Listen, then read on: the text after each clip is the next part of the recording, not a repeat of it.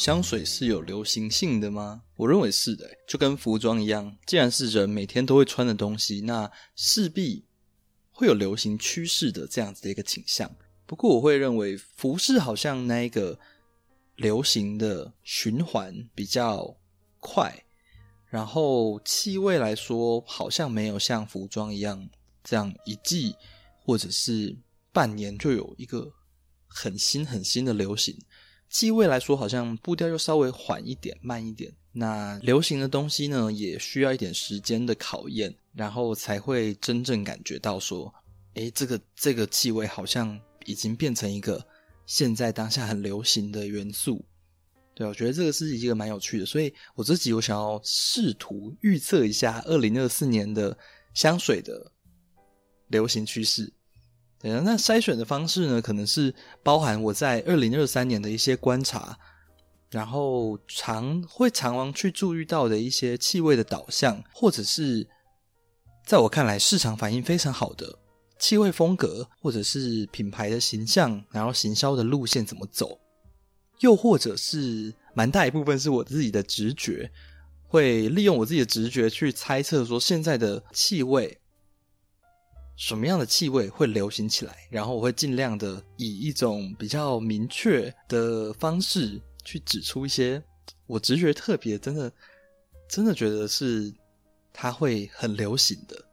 对，然后所以说这集我们就来聊聊二零二四年的香水趋势。首先我会我大概进行会这样，我觉得我会依据香材、香调。然后还有说香水的形式，还有气味的风格这几个分类去聊一聊我的一些预测吧，所以就听听看，这就是一个预测啦，也没有说一定会很准，或者是或者是有什么公信力，每个人都会有可以预测一下，说今年会，嗯，如果说有关注香水的话，可能会想说，大概会觉得气味有一个方向，要朝那个地方走去。对啊，所以我觉得这个是一个有趣的。如果说年末的话，来看一下是不是这些东西有被猜中，那没有被猜中的话也就算了。好，首先呢，香材香调来说的话，第一个，第一个我想要讲的是果香。不知道为什么，我觉得果香在二零二四很有可能会有几个特别突出的的一个嗯香材。去年二零二三流行的什么果香啊？二零二三，我自己感觉最流行的果香可能是，好像没有感觉特别有流行什么诶，就柑橘类，感觉就是在柑橘类里面转，然后好像有一些像芒果，还有樱桃，对，二零二三年非常流行樱桃这个 note。那我对二零二四的预测会是荔枝，然后莓果跟百香果。这几个特别明亮然后甜的东西，对，我觉得这是一个蛮重要的元素，因为看到蛮多品牌已经在出那种真的是很莓果啊，或者是像百香果去做结合的这一种，嗯，这种气味，甚至是一些比较热带的，像木瓜什么的，那些这些香调，我认为在今年都会是有可能会出现，然后去挑战消费者的，或者是给消费者不一样的气味的体验。对，当然说这些东西在。可能在沙龙香以前都已经有一些品牌有在做，我觉得是时候这些东西进到主流的市场里面去，对，出现在一些可能商业香里面，有可能会比较多荔枝或者是莓果，然后莓果可能有像覆盆莓啊、蓝莓啊、草莓这些都有可能。嗯，这个是我对果香的一个预测，然后再来花香的预测呢，我会有我有两个很明确的感受。因为去年来说，花香算是百花齐放了。然后我自己觉得是，嗯，对于玫瑰的追求，非常的的那个呼声非常高。就是对于说玫瑰这个香调啊，把玫瑰做的真的是很有那一种各种路线的玫瑰都有做，那种很精纯的啦，或者是很浓郁的，或者是很露水感的、很清脆的、很酸的，什么就是都有做过木质的之类的。然后还有鸢尾、玫瑰、鸢尾这些的，就是高级的香材，在二零二三年是非常受瞩目的。这这些花，然后还有像是，然后橙花这种很经典的，基本上不太算是一个流行吧。那我对二零二四有一个蛮看好的香材就是椴树花跟金合欢这一种比较清脆青绿的，然后带有一点白化特质，但是又有一点像是黄花的那种粉嫩感。对，就是就是这两个很明确的椴树花跟金合欢，我认为会是二零二四年蛮大势的一个香材，因为也算是香水总是要去找比较罕，越来越就是要去找一些比较罕见或者是市面上目前不流行的东西，再去把它翻红，对，再去把它挖出来，让它尽量可以嗯受到瞩目之类的。然后我认为是时候让椴树花跟金合欢这样子的香材受到瞩目了。觉得我自己觉得这这种味道是它是很特别的，然后我有闻到，就是假如说有椴树花或金合欢的香水，我都蛮喜欢的，所以我也蛮期待说这样子的花香可以受到瞩目，得到更多人的喜欢的。还有一个也算是一个蛮特别的小圈圈，一个种类就是蔬菜调性，像 vegetal 就是拿来形容说。很草质那种，有一种像像菜味一样，很清脆，很清脆。然后真的不是说木质调的，或者是草本芳香调的，它就是真的是像菜味一样的东西。然后这个东西其实在以前都有被做过，但一样都是处在一个小众的范畴里面。比方说像川久保玲的有那个青椒的味道，或者是像一些当归啊那种味道。对，然后就是。人参味那些的，我认为都归类在菜味里面，就是蔬菜调性。那我给二零二四的一个期待，就是有更多这样子的蔬菜调性，自己是蛮喜欢的。就是如果说，嗯，喜欢绿色调的，然后想要追求一个极致的味道的话，很很多时候都会想要找这种蔬菜路线的。对啊，有时候会很想要闻那个番茄叶，像番茄叶，然后有一些跟薄荷调和在一起的。然后，甚至是我会把一些比较绿感的无花果也放在这个调性里面，就是他们会把它调和的蛮好的，很适合夏天用。然后跟一般以往的那一种柑橘调或者是其他的呃芳香调的香水不太一样，它真的就是一个有点绿到变苦的味道，我觉得是让人耳目一新的，而且那个苦味可以带来一种凉感，有点像青草茶的感觉。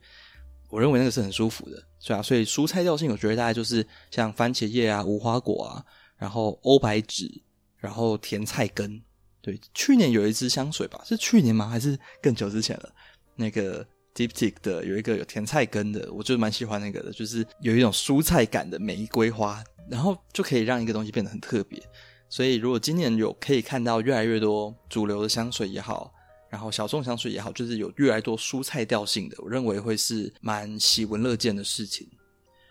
第四个是一个蛮重要的，而且我觉得已经在发生的事情，就是美食调的另一种回归。嗯，美食调其实一直以来都属于，嗯，算是蛮两极的吧。在台湾啦，在欧美地区一直都是很受欢迎的。然后美食调的种类也非常广，那种甜的啦。糖果香的啦，咖啡啊，甜点、甜食、面包什么的，对。然后我会期待在今年可以看到更多更多的美食调，对。然后美食调呢，因为在过去，欸，我不知道，欸，诶，过去的感觉是在台湾也好了，亚或者是说亚洲地区，对于美食调接受，基本上就跟呃很多时候我们吃甜点一样，我们会对它的赞誉就是说我希望它不要太甜。所以，我们能接受的美食调，很多人去闻香水也会想要说，嗯，我不要太甜的，先排斥，把太甜排除掉。所以，就是基本上不太会想要去闻美食调，因为美食调很多就是甜。那其实，呃，我会觉得美食调其实有一些香水真的它甜，但是没有到很腻。我觉得就是穿上去，可能一喷出来会觉得很甜，但是穿久了，那个是一种温暖，或者是提供一种。不一样的包覆感，那个是蛮舒服的啦。我自己的感受是这样，然后所以我会希望说可以看到更多人可以接受美食调，然后不要排斥甜这件事情。甚至我会觉得，搞不好可以那种很甜很甜的美食要回归之后，搞不好就是我们人我们的审美风格会随着时间又回到那种喜欢很甜很甜香水的时代。我觉得这个是一个蛮有趣的。如果说这一个审美回归的话，然后我说了那么多，其实美食调有几个香调，我认为会在二零二四年是非常受瞩目的。首先，第一个就是开心果，因为在二零二三年已经有一些就是开心果香水开始推出了，就是。不约而同的很多品牌都在做开心果这个香调，所以我会觉得它有可能变成另外一个全新的，就是香水界的的一个宠儿，就是开心果。然后不管是可以看，可以可以看品牌怎么调出开心果的香味啦，就是比较绿的啦，或者是跟可能甜点的结合，跟香草的结合，然后比较有油脂感的，或者是比较带有那种果皮那种。青绿感觉的，像，嗯，像那个爱马仕的西色花园那一种路线的也可以，对。然后其他的把它调的真的很纯正美食调的，真的像开心果冰淇淋一样的很油的那种感觉也 OK，对啊，我就是蛮期待看到有，开心果入香水，然后再来一个是米米饭香调。米饭香调其实在二零二三年已经算是蛮热门的事情，然后它也算。我会把它归类也在美食调里面。那米饭香其实是亚洲人很嗯记忆非常熟悉的一个东西，然后所以有点熟悉到有些人会觉得，诶，为什么要有米饭香什么的？我会觉得它调得好的话，是一个可以很棒的东西。它是一个可以跟很多香气去做结合的香调，就是跟白饭一样，你配什么都可以。所以我也蛮期待可以看到米饭香。被发扬光大，然后甚至可以变成一个，嗯，我们看到它不会觉得特别突兀的香材，就跟我们看到，嗯，可能玫瑰啊，看到麝香一样，就是我们可以看到米饭香，然后也不会觉得它太突兀，慢慢去接受米饭香之类的。我觉得这个会是蛮有趣的现象。然后还有一个是我会期待看到的是糖，就是。糖这个香调，不管是焦糖还是一般的白糖、砂糖、黑糖什么，就是糖这个香调，这是一个很纯粹的东西啦。糖我们会想到就是甜，就是腻，但是糖其实它本身调得好，会有，嗯，它是有一个香气的。我不知道这样讲会不会有一点太抽象，但糖它是有香气，它不只是甜味，它有一个糖的香气，就跟盐巴一样，盐巴会觉得它咸，但是。盐巴其实仔细闻，它有一个很深、比较深层的香气。那其实糖这个香料在很多香水里面也是有的，但我会希望它可以更被利用，就跟像盐巴这个香调一样被利用一样，对啊，所以糖也是我很期待可以看到，而且我觉得也会发生的一个一个香材。然后再来就是。算是开心果的一个延伸啦，就是坚果味的咖啡。其实很多人喜欢咖啡香，然后会想要找追求那个比较嗯你真的咖啡香的美食调的香水。我给二零二四年的一个期待的方向，或者是我的一个预测啊，就是会有更多更多的厉害的咖啡香。就像几年前大家追追捧茶香什么的，一开始的茶香都做的很不拟真，或者是就是一个氛围啦。然后，可是到最后，越来越多茶就是有点闻到嗅觉疲劳了，然后觉得怎么大家都在做茶，但那个时候的这个现在的茶都已经很成熟了，就是那种茶香啊，都做到真的真的就是很拟真的，各种茶类都有它的归属。然后我会认为接下来的几年吧，或者是二零二四年，应该咖啡香也逐渐步入轨道，就是会有更多拟真的咖啡，然后尤其是加了坚果香的。坚果香、奶香的咖啡会是美食调一个很重点、一个很重点的兵家必争之地啦，对啊，就是咖啡香吧。然后再来，我想要讲的是香水形式啊，就是第五点，香精版的香水。这个在二零二三年已经非常流行了。我会发发现说，各大品牌都在做香精版的香水。香精版香水是什么呢？就是一把一般的香水拿去做浓缩版，然后。就卖的比较贵，然后包装可能比较比较奢华一点吧，就是这样子的一个香水的形式，浓度的形式，对，就是可能会先出淡香水版，然后再出淡香精版，然后最后会出一个纯浓香精版本这样，然后可能是容量比较小的，对啊，我觉得这个可能算是一个这一个市场逐渐逐渐的更向奢侈靠拢，然后更追求那一种奢侈品的感觉的消费者有上升。对，然后这个这个族群原本比较小了，然后因为香氛市场的蓬勃，然后所以呃，所以很多品牌都想要做香精的这一块市场。对，所以这个是一个我觉得不算预测吧，是已经在发生的事情。然后只是说，二零二四年应该香精版的香水会越来越流行，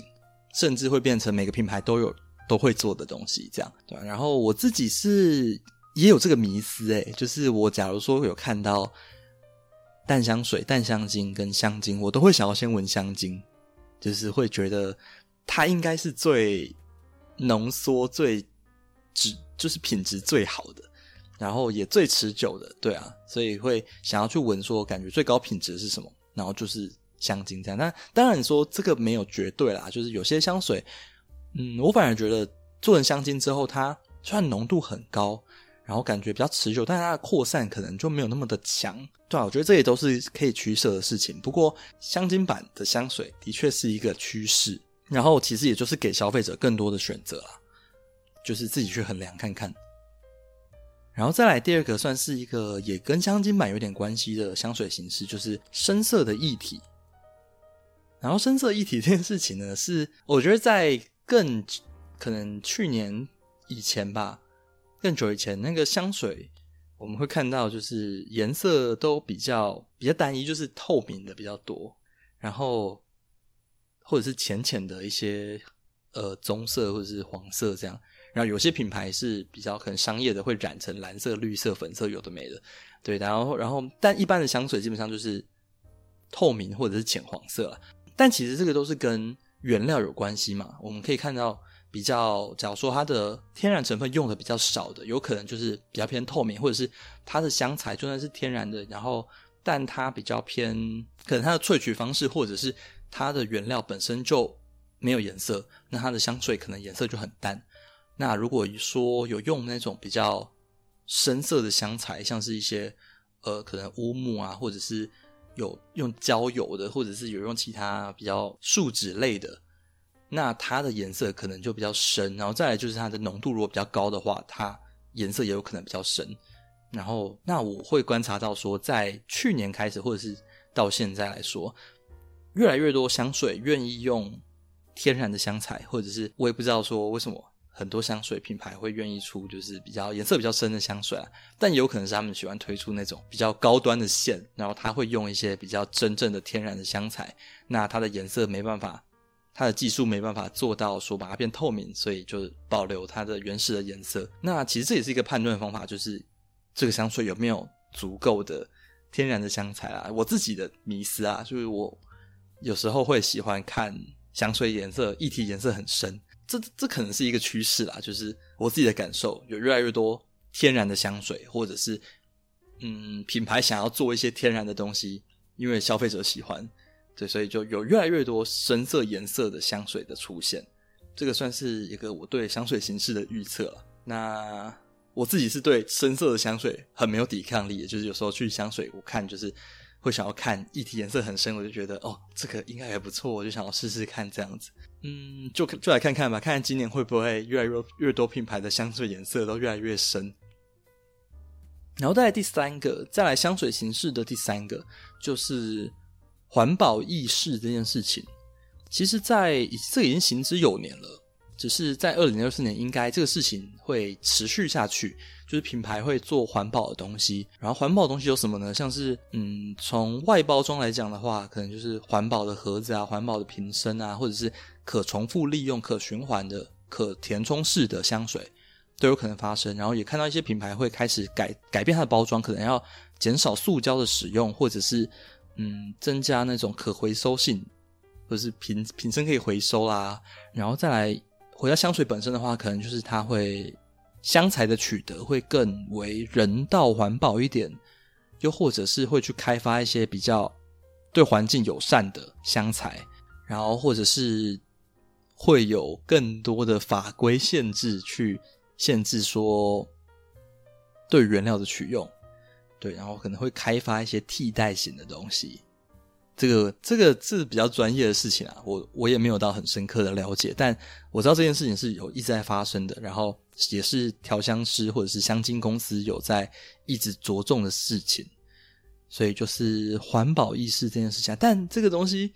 其实，在各个产业都是啊，现在都想要走永续环保经营这这一块，然后香水里面也是，但我不确定诶，因为我自己是没有到，我真的没有什么香水是有去。重新填充的，因为根本也不会用完，然后所以我也不知道台湾的法规能不能重新填充香水啦，对啊，所以这个事情就是可能会持续下去啦，但我不知道它会以它会再以怎样新的形式来着重环保这一块，对，也是值得继续观察的事情。然后再来，我想要讲的分类是气味风格，气味风格我，嗯，我又想到三个。风格还蛮明确的，就是第一个是嬉皮的香调，然后所谓嬉皮的香调呢，就是那一种很七零年代的。然后我认为这个是一个对现在的香水的有一点反叛，因为现在的香水很多流行的就是小清新，那七零年代那个就是又是一个完全反方向的东西，可能有广藿香啊、药感的味道，然后大麻香啊，然后。烟草、琥珀啊，那种很重的，像茴香啊、草本的东西之类的，就夹在一起，让它整个蛮嬉皮的。对，那但另外一点可能就是比较疗愈功能的，像是鼠尾草啊或秘鲁圣木这种东西，它会，我认为在二零二四年是会又有一波流行的，尤其是现现代的人蛮注重那种灵性的东西，灵身身心灵啊那种。可能是跟冥想、瑜伽，然后脉轮之类的这种身心灵领域有关的气味，我认为在香水里面是会继续流行下去的。当然，我们在二零二三年的时候已经看到很多香水有在做像秘鲁圣木这种东西，这个香材，我觉得跟跟以往的檀香木啊、焚香类啊，就是蛮不一样的。这个现在的是，我认为是有可能秘鲁圣木，或者是像鼠尾草、广藿香。然后这种比较真的跟身心灵层次有关的东西，会有一波流行，对，所以这也是可以期待一下啦，给市场带来一个对于气味不一样的想象，就不再是那种感觉很西装笔挺的，或者是强调很工整、很商业的那种英姿焕发的气味。我觉得这种嬉皮的香调就会走一个比较中性啊，或者是比较。更随性一点、更休闲一点的味道，会是一个蛮大的气味的主流。对，跟以往的那个会蛮蛮有蛮大的不同的，所以我会期待说，尤其是在商业香啦，尤其是在商业香里面看到更多这样子的气味，就是这种嬉皮感觉的。再来，接下来一个是升级版的微体香。微体香这个话题其实也是流行了好几年，应该是啊，但。去年我觉得真的是来到一个很高峰欸，尤其是香水这个嗜好被更多人接触之后，其实微体香是一个很好的入门，也是很多人想要找的气味类别。那微体香其实一直都有，然后从那种就是最经典的，可能就是麝香类的，或者是比较轻柔的那种宝宝香，就是层次感稍微比较。嗯，不明显的那种，很像刚洗完澡皂香的，或者是很轻柔的花香、麝香那种味道，是很经典的微体香啊。那但我相信，想要接触微体香的人，基本上手中可能都有一两罐微体香了，对，或者是哦，或者是像呃那种飞香水那种龙涎香、人工龙涎香那种有喷像没喷一样的那种散发自己体味的那种，对，这种香水已经很多了。然后，所以我会期待。然后，而且我也可以预见说，今年微体香的市场一定也是大的，但他们要面对的消费者是已经有微体香的这群消费者，然后他们想要追寻，他们也是喜欢微体香，而且也需要微体香，但是需要 level up，需要升级，它需要升级成有一点点特别的微体香。然后我觉得有几个方向啊，就是往芳香调走，可能可以加一些草本的，比方说百里香啊。然后薰衣草啊，或者是或者是说更多嗯迷迭香、薄荷之类的然后去把它加在维体香里面，让它有一点稍微带来一点芳疗的放松感的这一种路线的维体香。然后还有另外一种是把原料加强的维体香，就比方说这个维体香其实很常使用鸢尾这样的香材。那我可以想象说，升级版微体香是可能它原本的香材没有用真实的鸢尾的原料，那升级版的微体香就是可能把鸢尾的香材改成品质很好的鸢尾的凝脂之类的，然后去做出一个气味的细节更多的那一种维体香来满足喜欢维体香的客群，这个是我的一个想象啦。然后还有一种维体香是。那一种比较类似身体油类型的，就是它可能也是这种干净的，像宝宝香的味道，然后可是它是以身体油的形式出现，然后里面可能有更多的像檀香的奶香类型的感觉，或者是嗯，再加入更多植物的元素，然后可是它不刺鼻，还是很像。很像传统维体香，我们会能想象得到的那种味道，对啊，我觉得这个是一个可能会出现的方向啊。维体香这个这个流派，它可能可以继续走的方向。然后接着的另外一个气味风格就是女巫跟吸血鬼。这个香材，呃，不是香材，这个这个路线呢，其实听起来好像有点难想象，但是我们想象一下，就是女巫。的形象会喷什么香水，或者是一个吸血鬼很哥德风的人会怎么喷香水，就大概这个方向啊。我的直觉是，这个审美风格有要回归的感觉，就包含说像服装也好，然后设计领域也好，视觉领域都好，就是这种暗黑歌德的感觉，其实是大概在呃两千年末。到二零一零左右的那一段时间很流行的，然后我是不确定说气味有没有真的有这个这个流派的气味，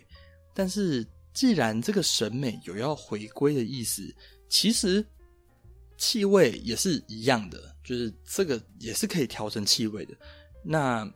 女巫吸血鬼风格，其实我我的想象会是那种有点像很深邃的玫瑰。那一种很浓稠的，可能带一点酒香的，可能带一点辛辣的，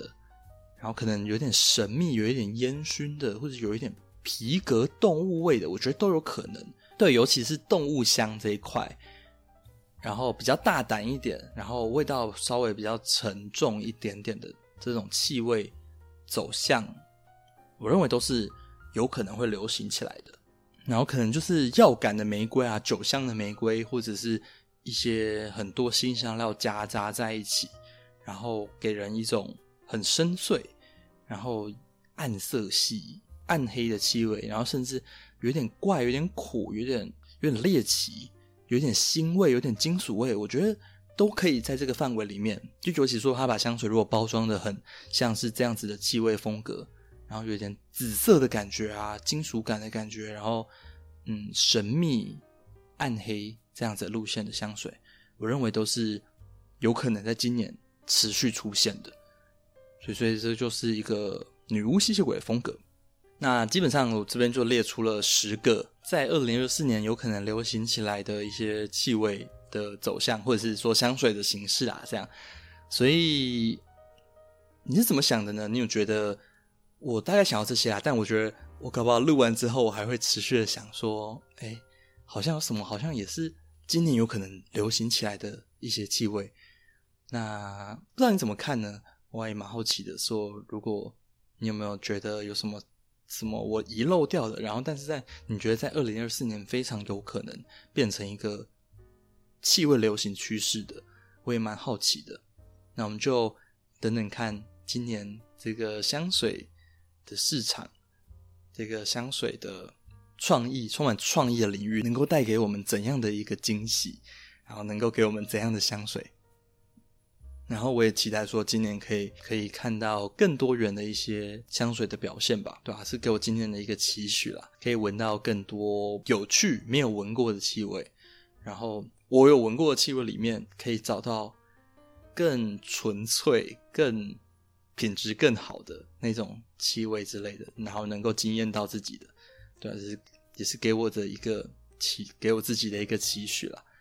对啊，那这大概就是我这一次对二零二四年香水趋势的一个预测，然后就大概这样吧。如果有想要跟我聊聊的，或者是你觉得有怎样我遗漏了什么，都欢迎到我的 Instagram 去留言，或者是私讯我都可以有。所以，这就是这集的内容啦。那我们下次再见。